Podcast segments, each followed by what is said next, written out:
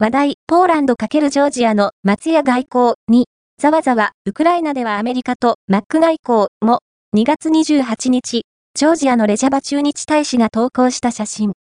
向かい側は、ポーランドの駐日大使。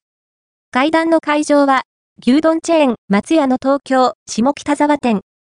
それぞれの国の郷土料理をアレンジしたメニューを食べながら、こんなことを話し合ったという。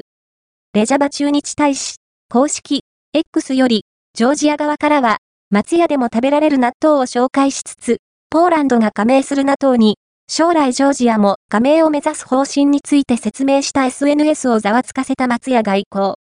実は、2023年、他の国でも似たような場面があった。テーブルを挟んで談笑するアメリカのブリンケン国務長官とウクライナのクレバ外相。二人の間には見覚えのあるポテト。そう、ウクライナキーウで行われたマクドナルド外交だ。